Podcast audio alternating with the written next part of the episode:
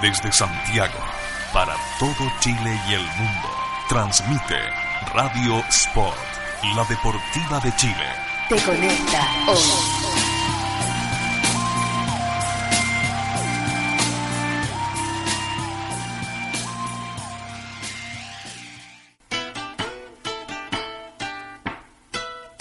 Porque la literatura y el deporte se unen. Aquí comienza Libros a la cancha. Desde este momento, Matías Claro te invita a descubrir lecturas, textos, historias y escritores en la voz de nuestros destacados invitados. Libros a la cancha, solo en Radio Sport, la deportiva de Chile. Te conecta hoy.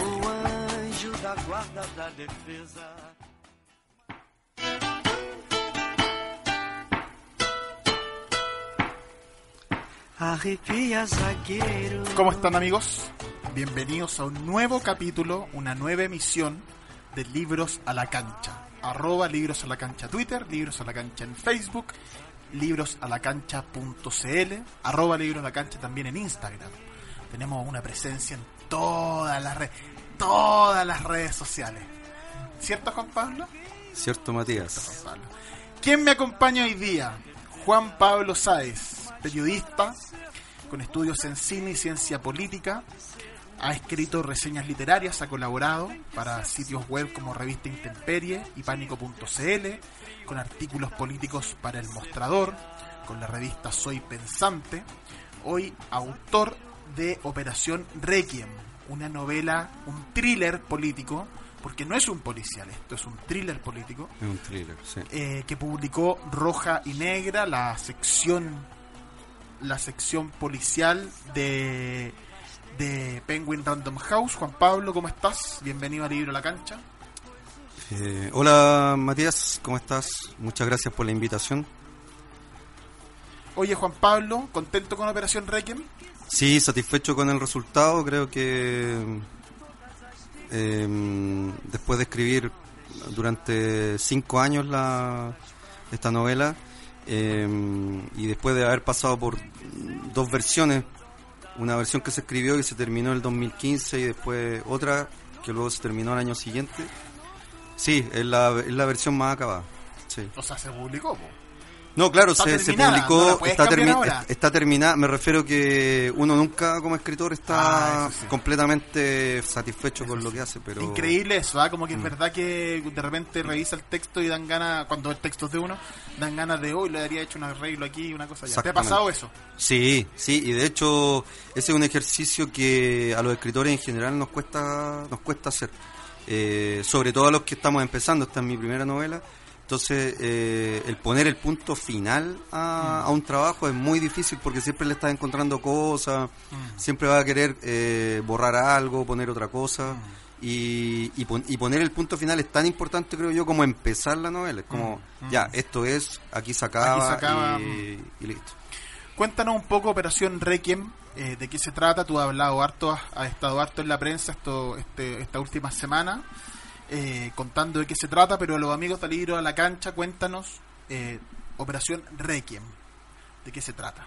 Bueno, es la historia de un periodista que en el año 1993 eh, se le asigna una tarea en el diario en el que él trabaja, que es eh, la de buscar a, a una mujer que está desaparecida. Esta mujer es una guerrillera eh, que forma parte de un grupo que se llama Brigadas Revolucionarias y que desaparece misteriosamente después de una balacera con carabineros a la salida de un banco que este grupo asalta. Entonces, este periodista que trabaja además en un diario que está a medio morir saltando, se podría decir, eh, eh, empieza a buscar eh, datos sobre ella y se da cuenta que, que él conoció a esta mujer en la universidad. Y ese nexo hace que el tipo se obsesione con la historia y va encontrando una serie de dificultades en el camino. Eh, una trama político-militar que, eh, que le va a dificultar llegar al paradero de esta, de esta mujer. Tú has dicho en alguna entrevista y uno la lee la novela y, y- y se da cuenta de eso, que está basado de alguna manera en la figura de la mujer metralleta. Una, una, un personaje a esta altura que marcó mucho la, la transición política chilena, eh, fue, un, fue una especie de ícono de, una lucha subversiva que, que se agotó a principios de los 90. Y también es una novela que ambientada en el Chile de los 90 y ambientada en el Chile de los 2000 y tanto, eh, 2010, una cosa así. Después Eh, la segunda parte. No, la segunda parte más bien del año 99, Ah, 99 perfecto. 2000. Sí, sí, sí, perfecto. Como inicios del 2000. Claro. Eh, entonces tiene, tienes como el inicio y el fin de esa década. Sí. Entonces, de alguna manera también hay una mirada de cómo cambia el personaje y es reflejo también de cómo cambia Chile. Hay todo un cuento de eso. Háblanos un poco de cómo, de, de, de esas inspiraciones de, del Chile de los 90 que utilizaste para Operación Requiem y cómo también se desarrollaron eh, en la vida real hasta el 2000, 2000 y tanto que está ambientada la, la segunda parte, el desenlace de esta historia. Eh, bueno, la, la época fue, fue elegida, no, no hay una estrategia comercial detrás del hecho de, de- de- de- de elegir esta época, sino que más bien me basé en esta época porque yo tenía 15 años del año 90, entonces ya era, es una época que yo creo que es la ¿Cuántos que... años tienes tú ahora? Ahora 42. Ah, te, te ves harto mayor, ¿ah? Me han dicho lo contrario, Matías. Yo creo que tienes que ponerte otros lentes. Quiero que la Eh, gente sepa que con Juan Pablo somos amigos, nos conocemos, por eso me permito estas pullas. Sí. Ya, dale. Y déjame contarle a los radioescuchas. no, no cuenten nada. Ese WhatsApp no cuenten nada, Juan Pablo. ya. Y- Inicio, inicio los 90. Claro, y, y es la época que coincide con... eh, yo estaba en el colegio, salía del colegio, universidad, primeros trabajos, toda esa década. Entonces es como la que más, más recuerdo. Y, y además que fue una época de, yo siempre lo digo, como de tensa calma. Eh, recordemos que los tres primeros años de la transición, es decir, los años de Elwin, Sí.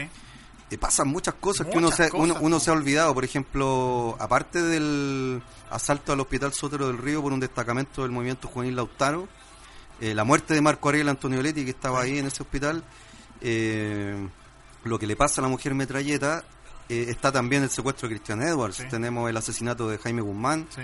y tenemos también, hay un capítulo ahí olvidado que fue muy mediático, que fue el secuestro de una familia Sí, eh, por un destacamento del Frente Patriótico Manuel Rodríguez, al- del Frente Autónomo. Y Esa eso fue, esa, eso fue, esa casa Claro. la en Ñuñoa, en La Reina. era claro, Ñuñoa, creo. Y, y- están- y- y se que- transmitió eso por la tele. Fue eso te iba a decir que fue como la primera transmisión Mm. así en vivo de un hecho delictual de policial. una- una claro, cosa. exactamente. Entonces, Espérate, uno- y eso que tú estás nombrando Mm. tiene que ver como con ya el- es- ese mundo, pero además de eso estuvo todo lo que pasó con los ejercicios de enlace, Sí. el- el, eh, los pinocheques, la cutufa, todas esas cuestiones que políticamente, militarmente, el arresto de Manuel Contreras, por ejemplo. todas esas Sí. cosas eran una carga política muy fuerte. Claro, de hecho, revisando, por ejemplo, la prensa de la época, eh, uno revisa en qué consistió el boinazo. Y el boinazo es, es cuando Pinochet se toma el edificio institucional del ejército en Centeno. La gracia es que este tipo se toma ese edificio cuando el país está descabezado porque Elwin estaba en la está gira. fuera del Sí. país. Estaba Kraus Entonces, de, de presidente. Eh, Claro, entonces es una situación muy grave, uno, uno no le toma el peso, pero estuvimos a un tris, yo creo, un- de un nuevo golpe de Estado. O sea, a lo, es muy parecido a lo que pasó en España el año 81 cuando el ejército intenta Sí, po. eh, tomarse el poder. No, sí, hubo un tema, hay una historia ahí potente que, que, esa, que pedirle a Elwin que hubiera hecho más cosas en esa materia era Claro. muy complicado porque la presencia de Pinochet era, Era muy fuerte, era muy sí. fuerte. De hecho, era el líder de la derecha todavía esa Todavía, época. claro. Mm.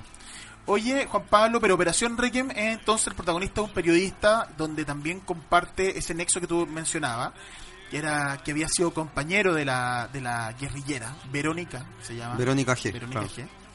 Eh, también está ahí, hay cierto grado de, de- siempre, siempre existe cierto grado de inspiración en la realidad, por llamarlo de alguna manera, porque tú te inspiraste en, en tu propia casa de estudio. Sí. Por sí. lo tanto, también ahí, que es una casa de estudio que también tiene una vida política interesante, y en especial en esos años. Cuéntanos Sí. un poco cómo fue también inspirarte en eso para armar esta historia, la, la historia más propia de Julián, que es el protagonista. Sí, eh, mira, bueno, para contextualizarlo y, explicárselo a, la gente que está escuchando, la, el, nexo del protagonista con Verónica G, que es la mujer desaparecida, eh, el nexo es la Universidad Arcis, porque es allí donde se conocieron durante un taller de fotos. Y yo elegí la Universidad Arcis porque es la universidad donde yo estudié periodismo a- en un inicio yo la lo iba a hacer en la Universidad de Chile, que es como típico, to- to- mucha gente ha estudiado ahí, entonces era como más universal hacerlo ahí. Pero dije, si lo hacía en la Universidad de Chile, eso me implicaba preguntarle a la gente de la época que estudió en la Universidad de Chile cómo era, y era más, más trabajo. Tú conocías más la Arce. Claro, porque estudié ahí. De hecho, en, es- en los años en que transcurre esta novela, que son los años 80, yo no estudié, no estuve ahí en la Chile, ni siquiera entré nunca. Entonces, recordemos que la escuela de periodismo estaba en otra parte, estaba ahí en Vicuña Maquena. Entonces, eh, me implicaba mucho trabajo y dije, ¿por qué no la Arcis, que es donde yo estudié? Y claro, y yo eh, relato esta novela en el barrio Brasil, que es donde se ubicó originalmente la Universidad Arcis antes de desaparecer. Eh, barrio Brasil, barrio Yungay, que es la calle huérfano, digamos. Que va a haber una propuesta, recordemos, la Universidad Arce era una propuesta educativa distinta, pues, especial. Mira, la, la Universidad Arci es lo más parecido, yo creo que fue un proyecto lo más parecido a la Universidad de Chile, solo que privada. Claro. Y, Eso ya lo hacía especial. Claro, y, y lo que la sobrevivió fue, por ejemplo, la. o la que logró sobrevivir a eso fue con una propuesta muy parecida, fue la Academia de Humanismo Cristiano, Cristiano. que estaba muy cerca de la Universidad, pero tenía la misma propuesta, compartían profesores, etcétera. Oye, Juan Pablo, eh, a mí me, me gustó mucho de tu novela la ambientación. Yo siempre fue una cuestión, yo esta novela Mm. te conocí en, en talleres literarios, entonces es una novela que yo leí desde sus orígenes, en versiones Claro. más en bruto, Sí. y siempre me pareció que tenía un ritmo muy propio de thriller, que no es fácil, No, no es un género Mm. que exige, tiene desafíos propios, y además de eso, una ambientación, un manejo de los datos, de las fechas, de los contextos, tal tal cual de la época que tú narráis, que, que fíjate que suena como perogrullo, pero no es tan así, o sea, eh, la verosimilitud de una historia, sobre todo ambientada en, un- en años recientes, es complicada porque hay muchos no se acuerdan. Tú te puedes acordar rápidamente, oye, pero eso no es así. Y eso no pasa acá. Hay, hay- al contrario, uno se identifica rápidamente con Sí. precisamente con esos años. Sí. Eh, son años muy literarios, po. Existe mucha, todavía seguramente hay mucha cuerda y mucho hilo por tirar en Sí. esos años, po, ¿no? Sí, justamente. Sobre eh, todo en, esta, en estos géneros. Claro, claro. Yo, que hablábamos yo- antes. Es muy, es muy raro, de hecho, que no se hayan eh, hecho o escrito más cosas sobre, sobre el tema. Pero también un amigo el otro día me decía que puede ser también porque lo tenemos muy cerca. Muy encima. O sea, por ejemplo, ahora hay toda una nostalgia de los años 80. Está empezando algo sobre los años 90, pero yo creo que de repente hay que esperar un- unos años más como para que empiecen a hacerse cosas Mm. sobre los años 90, que es muy interesante, es tanto o más interesante que la dictadura, porque como, eh, la, la violencia acá es como solapada, como que... ¿Por qué te hablaba del boinazo? Porque eh, si tú te das cuenta, el boinazo pasó muy piola. O sea, la- las autoridades se encargaron de alguna manera de acallar eso, de hacerlo pasar muy piola. Tú, tú, tú escuchas las declaraciones del ministro de Defensa en esa época y es como, no, acá no ha pasado nada, solamente acá No, un ejercicio, el un ejercicio ejercicio enlace. es una cosa muy natural, el ejército a veces se junta en el edificio institucional. Y trató de hacer, y esa es como una metáfora de lo que fue la transición, Mm. donde ocurrieron muchos hechos, muchas cosas, eh, muchos eventos que se fueron tapando, se tapaban como algo normales. ¿no? Y entonces, claro, queda mucho por averiguar. La otra vez, de hecho, hablando con el escritor Carlos Tromben, él me contaba también que... Autor de libros como El Santa María de Iquique, Huáscar, un hombre que también ha hecho novelas históricas eh, más en el pasado que las tuyas, pero que tienen esa similitud, ¿no? Tomar eventos reales y, y- y- y narra- eh, volverlos ficción, narra- narrarlos. Exactamente, e hizo hace poco también una, un libro de investigación sobre, sobre la crisis económica de los años 80. Entonces, eh, y los grupos empresariales, una investigación muy acabada que él hace. Y mm, aquí iba yo con eso. Ah, él me explicaba que en esa investigación, eh, metiéndose en los archivos del Mercurio, el, el cuerpo B del Mercurio, ¿Sí? Economía y negocio. Economía y negocio de los años 90, justamente, él se topó con muchas noticias así cortitas que decía, murió tal empresario, murió tal, este, murió tal inversionista, en circunstancias muy raras muere tal persona. Y no se le seguía el hilo a esas noticias. Y él decía, si uno le sigue el hilo a esas noticias, se va a encontrar que hay ajustes de cuenta, Ah. hay, eh, hay, hay cosas que se cruzan entre la familia militar, políticos, ¿ah? que sería muy interesante investigar. Es Interesante, cosa, es ¿ah? cosa- es cosa de meterse y, y es que, y claro, eh, la prensa o digamos u otras personas, nosotros los periodistas, no nos hemos dedicado a investigar más a fondo ese tipo de temas. Sí, por- porque, porque tú dices, claro, la prensa no investigó y ahora que ya es materia de, qué sé yo, los escritores, los investigadores, como tú dices, Sí. tampoco lo han hecho. O lo han hecho menos, lo han hecho poco. Sí.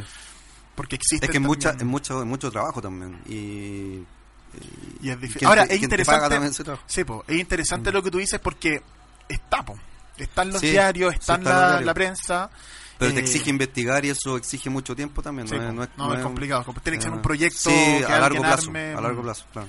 Pero interesante, es verdad. Sí. Quizá en el futuro vamos a poder leer Claro. y vamos a poder acceder a investigaciones así que, que Claro. aborden esos pequeños misterios, esos pequeños ajustes de cuenta de la gente que fue quedando. Un poco como lo que pasó en Argentina con estas películas y esta eh, serie de televisión de la historia del clan. Exactamente, Que tiene- esa es que- una muy que- buena, una muy buena historia buena post serie. dictadura Sí, sí, argentina. sí, sí. Eh, O sea, está ligada también un poco a la dictadura porque el padre ahí de sé, familia está ligado con los los militares, militares, con los políticos de la Sí, época, entonces... Pero tiene eso, son como esa, Sí. esa historia de transición. sí, sí. De, de ciertas conductas que fueron toleradas Claro. bajo un régimen Claro, militar exactamente. y que luego ya evidentemente Sí. son crímenes y no son Sí. toleradas. po. Exactamente. Oye, Juan Pablo, pero eh, tu novela es un thriller, como yo decía al principio, es un thriller político, periodístico, policial, eh, que yo te lo mencionaba también muy bien ambientado a inicio de los 90, muy bien ambientado en la década del 2000, eh, y, que, y que se inspira en esta figura de la mujer metralleta y en las brigadas rojas, que te escuchaba yo en alguna entrevista decir que a su vez están inspirados también en lo que fue el MAPU. El, el, El lauta- el movimiento- mo- Mapo, el Mapo Lautaro. Sí. y Lautaro. Cuéntanos un poco de esa, de esa vertiente política que tiene Operación Requiem. Eh, a ver, lo que pasa es que la, eh, eh, el- en, la, en el libro existe un grupo guerrillero que se llama Brigadas Revolucionarias, que está eh, basado eh, en el movimiento juvenil Lautaro, que fue un movimiento que nació a principios de los años 80. A diferencia del Frente Patriótico Manuel Rodríguez, el, manu- el movimiento juvenil Lautaro es un movimiento más bien improvisado, eh, que nace contra la dictadura y tiene muchos jóvenes en su, en su base. Y cuando hablamos de jóvenes, hablamos de jóvenes de verdad, es decir, son adolescentes prácticamente, hay muchos liceanos. Y la otra característica que lo diferencia del frente es que es un grupo eh, formado, o sea, cuya base está formada por, por jóvenes de poblaciones, Mm. de, las de la periferia de Santiago. Por lo tanto, eh, esa es la característica principal que lo diferencia del otro grupo y eh, es un grupo muy improvisado. La misma, el mismo rescate de Antonio Leti eh, habla un poco de, de esta improvisación, Mm. eh, su rescate y posterior y posterior muerte. Y bueno, el movimiento Juvenil Lautaro eh, viene de una vertiente del Mapu, del viejo Mapu. Y de hecho, Alejandra Matus dijo, eh, ella señalaba que el movimiento juvenil Lautaro es el hijo bastardo del Mapu. Recordemos que el Mapu es eh, un grupo que se cinde primero de la, de la democracia cristiana, eh, se- está ligado a la izquierda en tiempos de la UP, eh, sus eh, miembros salen al exilio y algunos se quedan ac- aquí eh, durante la dictadura. Y luego, post dictadura, en la transición a la democracia, la élite de este grupo eh, vuelve al redil político y se instala ya en las élites políticas, Mm. en la élite política dirigente del país en los años 90. Ahí está Enrique Correa y otros más. Enrique Correa es como el más conocido. Ese, esa es el cambio, el cambio de escenario para eso, Claro. para esas personas. Claro, entonces el Mapu nunca de alguna manera se hizo cargo de este, de este hijo ilegítimo de alguna manera que tuvo que el movimiento juvenil Lautaro y, y se dedicó más bien a aplastarlo, es decir, como a terminar todo vestigio de, eh, de este Mm. movimiento. Yo me estaba acordando ahora, de, estaba pensando de qué novelas chilenas estén pueden estar ambientadas o tienen esta relación con la transición y con esos primeros años eh, que no son post Pinochet porque Pinochet era también era, era parte del poder eh, era comandante en jefe y ejercía ese poder también Sí. Y me acordé de dos que de hecho estaba chequeándola en internet que te las comento. Una es Mapocho, de la Nona Fernández. Ya. A propósito de una autora que ha seguido, que, que tiene una carrera extraordinaria, que una gran lectura, una gran... Es muy bueno, son sus libros son muy buenos y hay una Sí. gran escritora. Y Acabo de leer, de hecho, La Dimensión de- Desconocida. Bueno, vamos a conversar de tus Sí. lecturas más Mm. adelante. Eh, Mapocho, la Nona Fernández. Y una de Mauricio Lectorat, que también se llama Pequeños Cementerios Bajo la Luna. También, que está ambientada un poco en, en- en ese Chile. Son dos historias, dos novelas interesantes por si alguien... Hay otras más también, por cierto. Eh, Por cierto, esta no debe ser, no, obviamente no es la primera. Pero, No, claro, hay otras Mm. más, pero lo, lo, lo comento por si alguien de repente escucha y se entusiasma con buscar más lectura, Claro. por ahí puede empezar.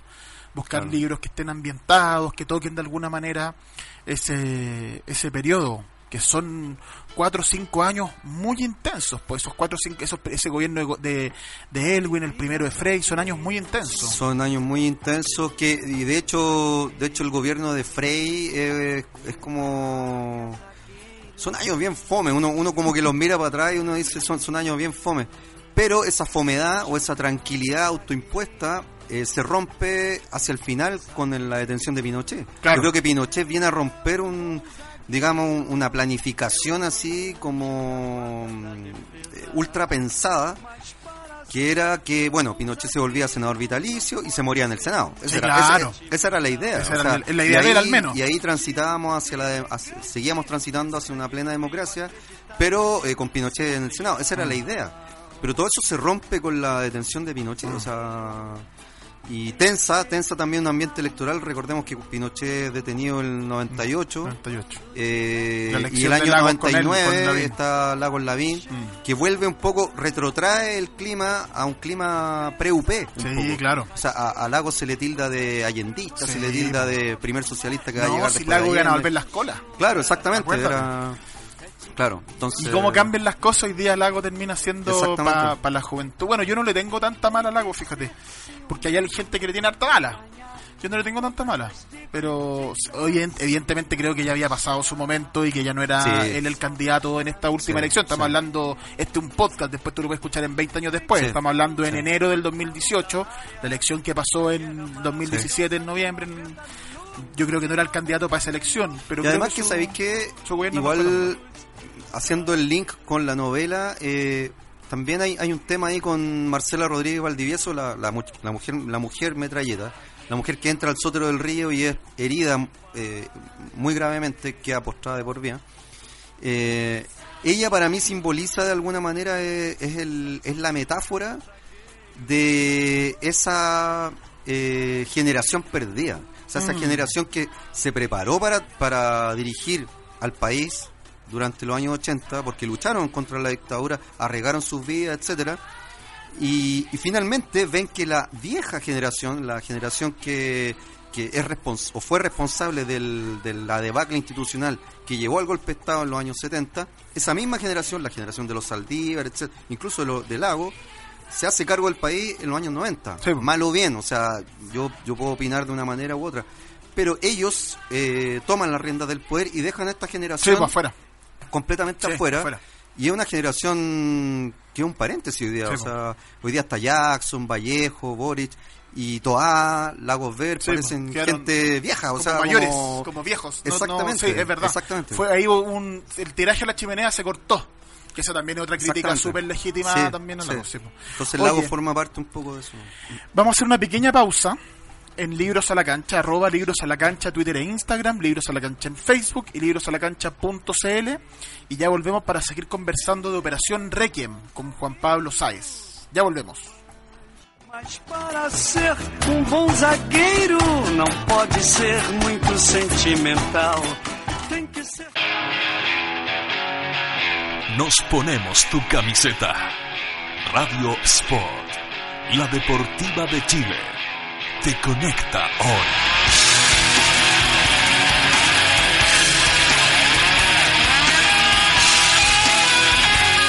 Te conecta hoy. El hacer ejercicio regularmente no solo mejora tu salud física, sino que además activa tu cerebro, aumenta tu capacidad de concentración y es el mejor estimulante para tener un buen ánimo durante todo el día. Radio Sport, por un Chile más sano.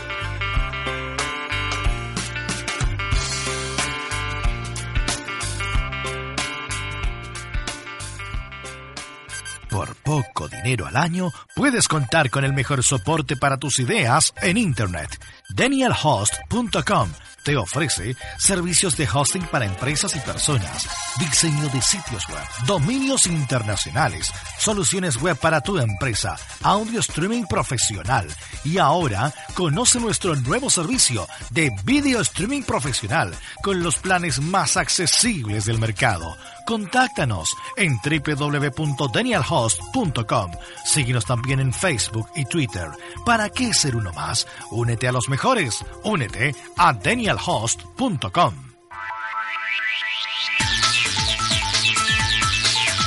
Desde ahora podrás escuchar tus programas favoritos cuando y donde quieras en www.radiosports.cl, el nuevo sitio de la Deportiva de Chile.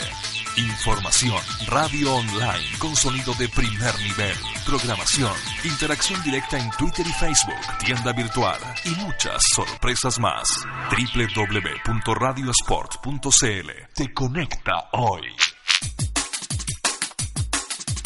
Cuando se inicia la jornada llega Primer Tiempo, el matinal de Radio Sport. Todos los días, de lunes a viernes, a las 10 de la mañana, entérate junto a Rodolfo Bayer de todo el acontecer deportivo, información, opinión, comentarios y entrevistas a la hora que ocurren las noticias. Primer Tiempo, el matinal de Radio Sport, la deportiva de Chile.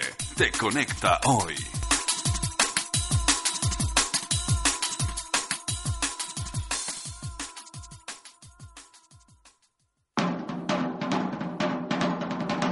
Hombres y mujeres que vivieron el deporte con sus logros, títulos, anécdotas, fracasos y hazañas. En Radio Sport llegan las grandes historias del deporte en El Alargue con Eugenio Figueroa.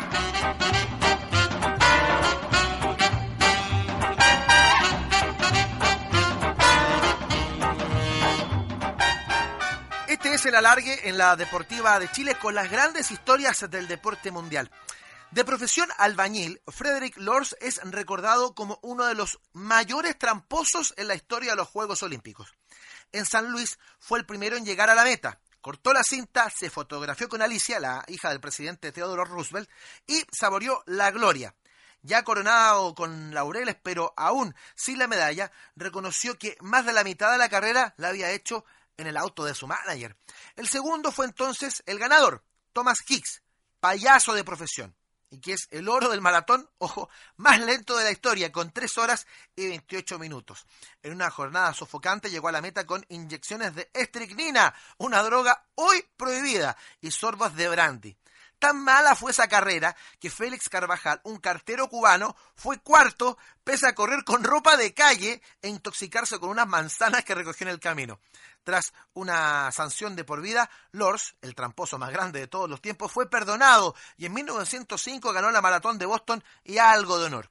Murió de neumonía el año 1914 con apenas 29 años. De estas historias se nutre el alargue, las grandes historias, las grandes anécdotas del deporte mundial. El deporte vive de logros, títulos, anécdotas, fracasos y hazañas. Luego vuelven las grandes historias del deporte en El Alargue, junto a Eugenio Figueroa en Radio Sport, la deportiva de Chile.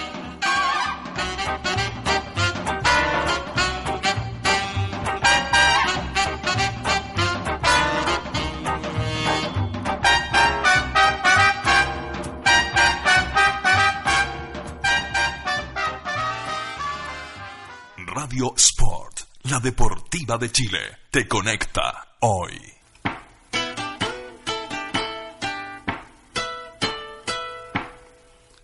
Arrepia, zagueiro, zagueiro, limpa área, zagueiro. Hemos vuelto. Arroba libros a la cancha Twitter e Instagram, libros a la cancha en Facebook y libros a la cancha.cl. Juan Pablo Sáez, Operación Requiem, periodista, cientista político, con estudio en ciencia política en cine, has escrito reseñas literarias. Sí. Te has metido, estudiaste en Francia, entiendo. Sí, ahí estudié, hice un, un magíster en ciencia política. Sí. Y te aceptaron en Francia. Un hombre con tu antecedente. ¿Ah? Me aceptaron, sí. Es que en esa época... Bueno, siempre hay errores en los Que sistemas. estaba limpio, en esa época estaba limpio. Tenías los papeles limpios. Sí, logré... Oye, oye em, ¿cómo te acercaste tú a- al, al, al hecho de querer escribir? Tu profesión, el periodismo, eh, tiene una mm, cercanía muy importante con la escritura y, mm, y de alguna manera ese salto de, de periodismo a esta a estos thrillers con política son bien naturales. Son, son son puentes que se cruzan entre Sí. autores que los cruzan constantemente. ¿Cómo fue en el caso tuyo y por qué te decidiste a meterte en una historia política y a narrarla, a escribirla? Mira, la, la verdad es que fue saliendo de manera espontánea, o sea, no, no, no hubo una planificación anterior. eh, eh, nunca imaginé, de hecho, voy a escribir una novela policial. Fue saliendo de a poco y me di cuenta que el personaje se, se, enfrentaba a una serie de dificultades propias del género. Pero yo nunca fui un fan del género policial, había leído novelas policiales, pero se fue dando de a poco y, fue adquiriendo esta forma de, de, de thriller político. Eh, en esa época, claro, nunca me lo imaginé como algo... Pero por eso, pero lo forma. empezaste a escribir, tú estabas ahí en talleres. Eh, Ah, sí, bueno, el... A ver, yo empecé a hacer talleres con, con Jaime Goller, ya, pero escribía cuentos. ya. Y un día dije, eh, ¿por qué no lanzarse en un desafío de hacer una novela, que es una maratón, digamos? Y me lancé, me lancé. Y hay que decir que es una- es un desafío bastante bonito, todo lo demás, pero Es muy, es muy frustrante también, porque hay muchas veces que te caes, te critican, eh, y, y hay que hacer frente a esa. Claro, y, y lo otro que hablamos de antes, hay que saber también terminar alguna vez la cuestión y, y, y ponerle punto final y sacar esa novela. Ese, ese es como el aspecto también más difícil, ¿cachai? Para ti fue el- el- el- una novela así, eh, lo mencionamos en el bloque pasado, mucha investigación, volver a esos años, los diarios, qué sé yo. Pero me imagino que también hubo mucha investigación tuya para esta novela. No es solo Sí. vivir del recuerdo de lo que uno No. vio y lo que... No, mira, a mí, a mí siempre me llamó la atención la figura de la mujer metralleta porque hay muy poco material. A mí siempre me llama la atención esa- esas cosas de las que no se hablan mucho. Entonces, por ejemplo, sobre Marcela Rodríguez, había yo había visto un solo documental justamente en Francia que lo había hecho un, lo hizo un chileno que se llama Francisco López Baló. Eh, él vive actualmente en Francia y esa, ese documental se llama La Mujer Metralleta. Eh, y él fue a Italia el año, creo que este documental es como del 2003 o algo así. ¿Ya? Y mm, él va a Italia y donde esta mujer estaba cumplida pena de extrañamiento y la entrevista. La entrevista y es súper es súper impresionante ver a una... Porque la única imagen que teníamos de, de Marcela Rodríguez son estas imágenes del Sótero del Río cuando ella tiene 37 años. Pero verla varios años después es como impresionante. Verla postrada en silla de ruedas y todo. Eh, y luego hay un reportaje que hace Mega hace unos tres años atrás, que es en el contexto de este programa que Mega tenía de ir a entrevistar a chilenos en cárceles extranjeras. Y, y hay todo un capítulo dedicado a la mujer metralleta. Ellos van a Italia, es mucho más reciente. Y la importancia de ese, de ese reportaje es que ahí la mujer metralleta dice, eh, se arrepiente un poco de la situación en la que, la que, en la que vivió. Esa es una cosa. Y la otra es que ella dice, yo no vuelvo más a Chile. O sea, una vez cumplida la pena de extrañamiento, yo no voy a volver a Chile. Y años antes ya había dicho, sí, yo quiero volver, volver. quiero rehacer mi vida allá, etcétera, pero acá ya dice otra cosa.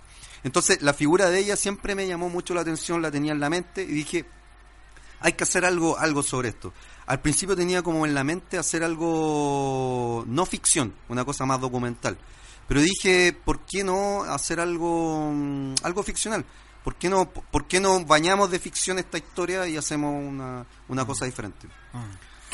Juan Pablo, y en materia de lectura, Sí. en materia de, de leer, eh, sé que eres un buen lector y sé que tienes ahí tu- tus autores favoritos y me gustaría que nos cuentes un poco de cómo fue tu periodo de formación como lector. ¿Qué libros son los que te marcaron? ¿Qué autores son los que te marcaron? Eh, y que de, alguna manera también te empujan un poco a querer ser escritor. Mira, el, el año en, en- en Francia yo eh, conocí la literatura de la obra de Bolaño. Fue allá que Estando en Francia. Estando en Francia, de hecho, recordemos que Bolaño muere el 2003. ¿Tú Yo- estabas en qué año allá? Yo estuve entre el 2003 y el 2009 Ya. allá. Entonces, eh, ¿Harto tiempo viste en Francia? Sí, como 5 o 6 años. Entonces, eh, es allá que yo conozco la literatura de Bolaño, leo Los Detectives Salvajes, etcétera, y lo que le pasó a mucha gente de mi generación, nos enamoramos de la, de la literatura de Bolaño. Y bueno, hay un par de li- o sea, hay un libro que a mí me marcó harto que es Nocturno de Chile, que es esta, esta obra de eh, donde él hace un ejercicio parecido al que yo hago en Operación Reagan, que él vuelve ficción ciertos personajes Mm, mm. históricos, ¿no? Eh, como el cura Valente, que Mm. aparecen en la novela, etcétera. Entonces, eh, y hubo otros, no sé, por Philip Roth, eh, con Otras lecturas que también te Otras lecturas con Me casé con un comu- me, casé con un comunista, donde él también toma una parte de la historia de Estados Unidos, que es el macartismo, y transforma en, en- o sea, utiliza la historia de Estados Unidos para relatar la historia de un tipo que sufrió la persecución, la casa de brujas. De a los en- comunistas en Estados Unidos. En Estados. Unidos, exactamente. Que es el periodo de McCarthy. Otro libro que me, que me impresionó mucho por, la, por el ritmo y por la manera en que escribe es eh, Arturo Fontaine con La vida doble, que es la, la ficción sobre la vida de eh, la flaca Alejandra, que es este- esta Sí. mujer eh, que formaba parte de, de grupos de extrema izquierda. Sí. y En que la final- estamos hablando de la dictadura. La, Exactamente, que es tomada prisionera por los, por, lo- por los militares y finalmente eh, ella se vuelve una, una persona que va a empezar a delatar a sus compañeros en tiempos de la dictadura. Esa- esa- esas novelas me marcaron harto, o sea, la forma en que escribe Fontaine es, que tienen una- un cuento como de tomar un momento histórico y como tú dices, entre entre ambientarlo en ese momento y luego ficcionalizar aquello que uno no sabe o no puede saber, lo va ficcionalizando. Es una es un ejercicio bien bien es un ejercicio difícil. Yo creo que la gente cree que es como más fácil, pero eh, a ver tiene tiene el beneficio de que de que eso le da una verosimilitud a la. Exactamente, claro. Pero a la vez tú tienes que hacer, hacer calzar muy bien los tiempos. eh, Pues lo que tú escribas tiene que también ser muy verosímil Exacto. para que Y- esté a la altura de lo otro. Y Claro. investigar sobre Claro. mucho sobre la época. Claro. O sea, ojalá ir a los lugares. Si vas si vas a hablar, no sé, pues de, de una parte de Santiago, estar ahí, conocerlo bien Mm. y investigar cómo era ese lugar en, en la época, ver fotos, Mm. etcétera. Eh, es un ejercicio que ha hecho ha- han hecho las series de televisión, por ejemplo, en Chile y el cine también. Sí. Es un, un poco esta Sí, esta, sí. esta cosa de, de comprar fotos de la época, verlas, Mm. eh, contrastarlas con, con lo que es hoy día y no equivocarse. Y en el digamos. caso tuyo, esos cuatro años además, pa- tú sabes que este programa ocupa, es un programa que nosotros engañamos mucho a la gente porque se llama Libro a la Cancha y, y- y siempre buscamos, aunque sea una gotita de deporte en la literatura Sí. o en deporte una gotita de literatura, siempre es así. Y en el caso tuyo, los años en que está ambientada Operación Requiem fueron años muy po- muy potentes en materia deportiva, en especial futbolística Sí, en Chile. sí, pues. Tenéis la Copa América, tenéis primero todo el tema del, con- del maracanazo, del, del Mundial de Italia 90 con el castigo de Roberto Rojas en el Maracaná y todo ese. Tenía el 91 la Copa Libertadores Colo Colo. Eh, el 93 la final, estoy hablando de torneos internacionales porque el 92 Cobreloa es campeón con un equipazo, también marcó mucho. El 93 la Libertadores la Católica, la final. El 94 que es campeón la U. O sea, fueron años muy intensos deportivamente y que y que quizás no es casualidad pensando en que en que era importante para la gente esa alegría en años que se venía saliendo de una oscuridad política po. Exactamente, y hacia el final, de hecho, o sea, en la segunda parte de la novela, que está estamos en el año 1999, el personaje hace un viaje desde Isla Negra con su Pareja. con su pareja de la Sí, época, sí. eh, desde Isla Negra hacia Cartagena. Y en, el, en, en ese camino eh, se detienen, Sí. eh, él, él va a una farmacia, compra una aspirina. Y, y, y en el kiosco de El afuera diario, el- está el diario Mm. y, y dice eh, que eh, habla de la U en esa época, del, de la U de Salas, digamos. Mm. Entonces, el 94. claro. Eh, no, pero ah, esta es como el año, estamos en el año 99, me parece. Eh, ya, ya habla de la U, eh, hay una información de la U en el... En el Ah, no, es que Sal- Salas se va de la U el año Se va- ya no- no 96. sí. 96, claro. Entonces, ese momento el diario. Sí, po. Por ejemplo, eh, datos como ese, yo los yo los busqué eh, justamente para enganchar al lector y hacer el, el link con esa época. Y... Esa verosimilitud que hablábamos. po. Sí, exactamente. ocupar esos pequeños elementos son como son como banderas temporales porque de repente es más fácil acordar si uno es hincha de cierto equipo es más fácil acordarte qué año salió campeón tu equipo a qué año eh, qué año fue que el, presidente dijo tal cosa no tengo idea pero si me decís que fue el año del torneo no sé cuánto te acordáis el tiro es verdad Esas banderas, como tú dices, Sí, esas po. banderas temporales ayudan al lector a situarse. situarse Para no decirle al lector, hoy estamos en el año 1999, no. Sí. Eh, Sí, es verdad. Oye, Juan Pablo, me queda poquito y quiero hacerte una última pregunta, que era la pregunta con la que siempre cerramos este programa. Eh, me gustaría saber, me hablaste un poco de lecturas que te marcaron, me hablaste de tu estadía en Francia y la lectura de Bolaño y todo ese periodo. Me gustaría saber qué libros nos recomiendas. Un par de lecturas, un par de libros que para ti hayan sido importantes, que a ti te hayan gustado mucho y que a ti te gustaría que más gente los lea o, o compartirlos con otras personas. ¿Qué libros son, son esos? a ver, acabo, o sea, hablamos... Mencionaste de- de alguna manera de Bolaño, ¿no? eh, recomiendo mucho Me casé con un comunista de Philip, Philip Roth. Roth, Eh, Philip Roth, un escritor norteamericano de origen judío que, mm, es que está retirado. De hecho, recomiendo mucho una entrevista que publicó el New York Times y que está en internet. eh, está, en, está en español también. Vamos a subir esa entrevista. Claro, es muy, muy bonita. Él, él habla de la vejez, habla del retiro, etcétera. Eh, está dedicado a leer, solamente a leer. Eh, Un viejo seco además, los muy libros son muy seco, buenos. muy sí. seco. Yo Patrimonio, creo que un libro precioso. et- eterno candidato al Nobel. Sí. Eh, me la, casé, ma- la- la mancha humana también. exactamente. Mm. Me casé con un comunista, la recomiendo completamente. Eh, Nocturno de Chile, como lo dije, Los de que nos Roberto. comentaste Sí. ya. La, la gracia de este libro de Roberto Bolaño es que es un, un- un libro muy cortito. eh, no tiene puntos apartes, sí, eh, pero es un ejercicio literario, bueno, a los que nos tiene acostumbrados Roberto Bolaño, eh, lo recomiendo mucho. Él revisita eh, La la, historia, dictadura- la sí. dictadura. Mm. Aquí se trata de el- del eh, como el alter ego del cura Valente, que habla con un joven viejo, dice él, que en realidad es, es Roberto Bolaño. Es como Mm. Roberto Bolaño que lo va a visitar en sus últimos días de vida. Y él, este cura le empieza a hablar de su vida, de sus nexos con la dictadura, Mm. con Pinochet, etcétera. Eh, luego está La vida doble de Arturo Fontaine. Ya. Ya. explicamos más o menos de qué se trataba. También Eh, nos recomendáis ese. Absolutamente Ya. es la vida de. No sé si la vida, pero está basada en la flaca Alejandra. en-. Es un libro tremendo, eh, leí, eh, eh, relatado en primera persona.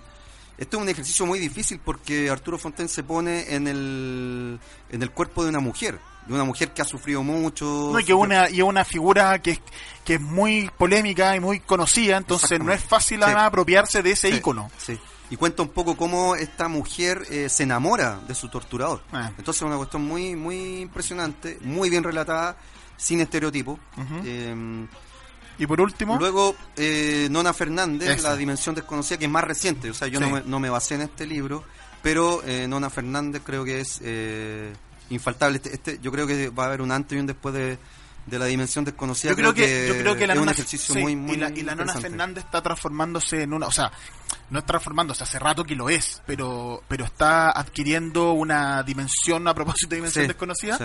de una de una autora así gigantesca, tremenda, está haciendo. ¿Sabes qué es la otra característica? Que eh, con Dona Fernández yo creo que ya estamos llegando como al a la mezcla, a la mezcla ya de, de géneros, porque Mm. aquí se mezclan muchos géneros, la Mm. poesía, eh, la prosa, eh, la música, incluso él- ella habla de música, eh, o sea, se mezclan muchas cosas. Y ella además tiene eso, porque es dramaturga, que es actriz, que es escritora, Sí. tiene muchas dimensiones, tiene muchos super- muchos planos, sí. claro. Entonces es súper interesante cómo todo eso se va, va armando esta- su obra. Tienes razón, ella mezcla los guiones de televisión. Oye, Juan Pablo, bueno, entonces, me casé con un comunista, Philip Roth, El Nocturno de Chile, Roberto Bolaño, La Día Doble, Arturo Fontaine y La Dimensión Desconocida en una Fernández. Esos son Sí, los libros que nos sí. recomienda. Oye, antes de despedirnos de esta conversación, que en esta ocasión, por razones eh, contractuales tuyas, de otras obligaciones que tienes un poco más breve de lo normal, Pero no nos podemos despedir. Este programa está siendo grabado un día martes, el martes 23 de enero del año 2018, que va a quedar para aquellos que amamos los libros y que amamos la literatura, va a quedar para siempre marcado por dos razones. El año en que, el día en que fallece Pedro Lemebel, hace un par de años atrás ya. Pero además, hoy, 23 de enero del 2018, murió Nicanor Parra. Este programa se estrena un jueves 25 de enero, pero lo estamos grabando un martes 23. Y falleció Nicanor Parra, que es un autor, eh, un poeta, un antipoeta eh, enorme. po. ¿Qué podemos decir de él que no se vaya a decir estos días? Así que mejor leerlo. Sí, yo recomiendo fecha, ¿no? Hojas de Parra. Eh, creo que ese es como el libro eh, más conocido, creo yo, como, o el que más, más chilenos han leído. Por, por lo menos mi generación eh, lo conoció lo, conoció a través de a través de ese libro. Sí, pues una fecha tremenda. También decir que hoy día eh, es una fecha en que la, la película Una mujer fantástica también es nominada al Oscar, Oscar. una cosa que no es fácil. No. Eh, entonces, culturalmente, El eh, 23 un de día- enero va a ser un es día un día muy, muy, muy potente. potente, muy de, de dulce y de agraz, pero, pero Y yo para entonces, para terminar, con un poquitito, mira, ahí estamos escuchando. Ah, Nicanor. Todo está como entonces. El otoño, ¿Tú lo conociste? su difusa lámpara de niebla. Sí, tuve una ocasión de fui a su Solo casa. que el a tiempo lo ha ¿Te recibió invadido allá? todo. Me recibió con una tarde, pasé una tarde con él. Ah, ¿Lograste que Conversando, sí. Pasé una tarde conversando con él, me firmó unos Nunca libros. pensé creérmelo estuvimos un varias horas conversando. volver a ¿De ver verdad? esta ¿Lo grabaste o...?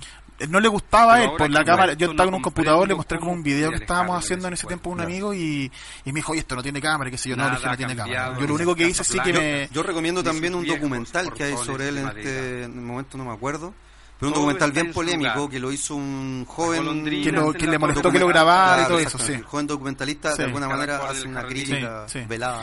Yo, la, en yo en esa ocasión, de hecho, él le tenía mucha como fobia a las cámaras al último tiempo, no quería que lo grabaran ni que lo entrevistaran. Entonces, cuando yo le mostré Este este video que estaba haciendo en el computador, él me dijo, oye, esto no me está grabando. No, le dije yo, ¿cómo se le ocurre? y yo lo único que hice así como un poco eh, traicionando su confianza, la verdad, porque el buena onda yo me grabé la conversación con mi celular, porque yo me la quería dejar de recuerdo para mí. ¿Y tú la tienes? Yo la tengo grabada Ah, esa conversación porque él nos contó muchas historias que no son las contó ahí, yo las tengo grabadas para acordarme yo, porque para mí fue un momento muy importante poder conversar con él, a alguien que yo admiraba Lo mucho. engañaste entonces. Sí, pues yo o- o- en esta Engañaste a un viejito de noventa y tantos años. ¿No te da vergüenza?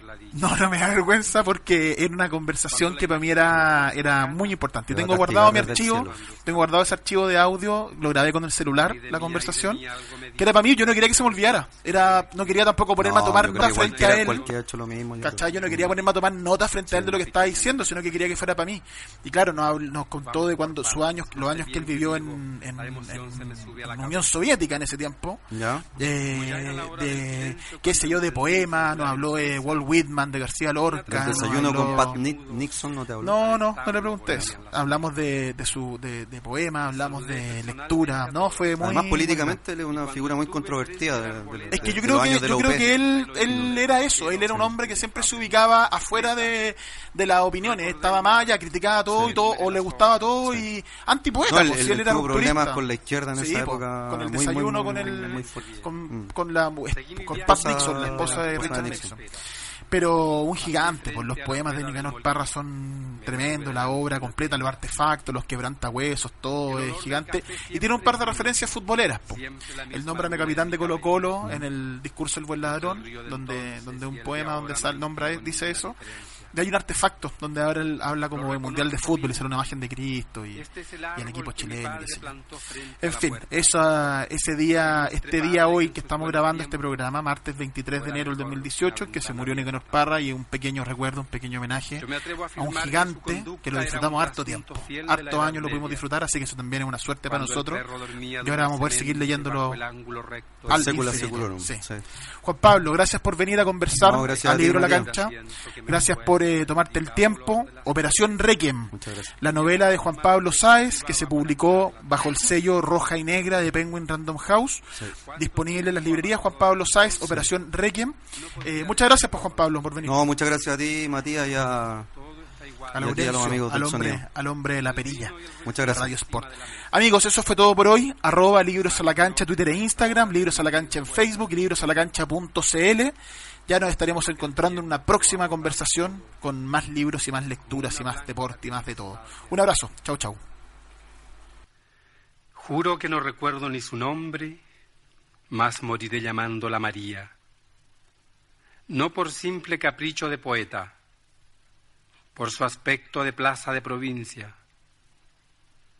Tiempos aquellos, yo un espantapájaros, ella una joven pálida y sombría. Al volver una tarde del liceo supe de la su muerte inmerecida, nueva que me causó tal desengaño que derramé una lágrima al oírla.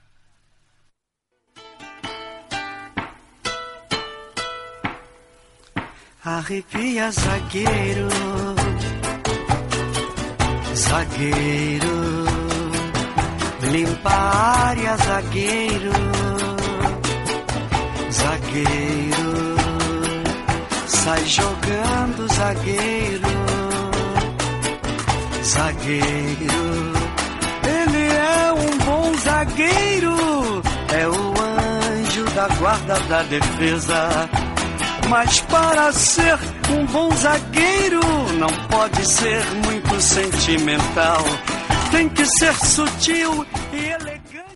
Aquí termina Libros a la cancha, pero ya vuelve para seguir descubriendo lecturas, textos, historias y escritores en la voz de nuestros invitados. En siete días más volveremos con un nuevo capítulo, pero si quieres mantenerte conectado a la literatura y el deporte, visita www.radiosport.cl y librosalacancha.cl. Libros a la cancha, solo en Radio Sport, la deportiva de Chile. Te conecta hoy.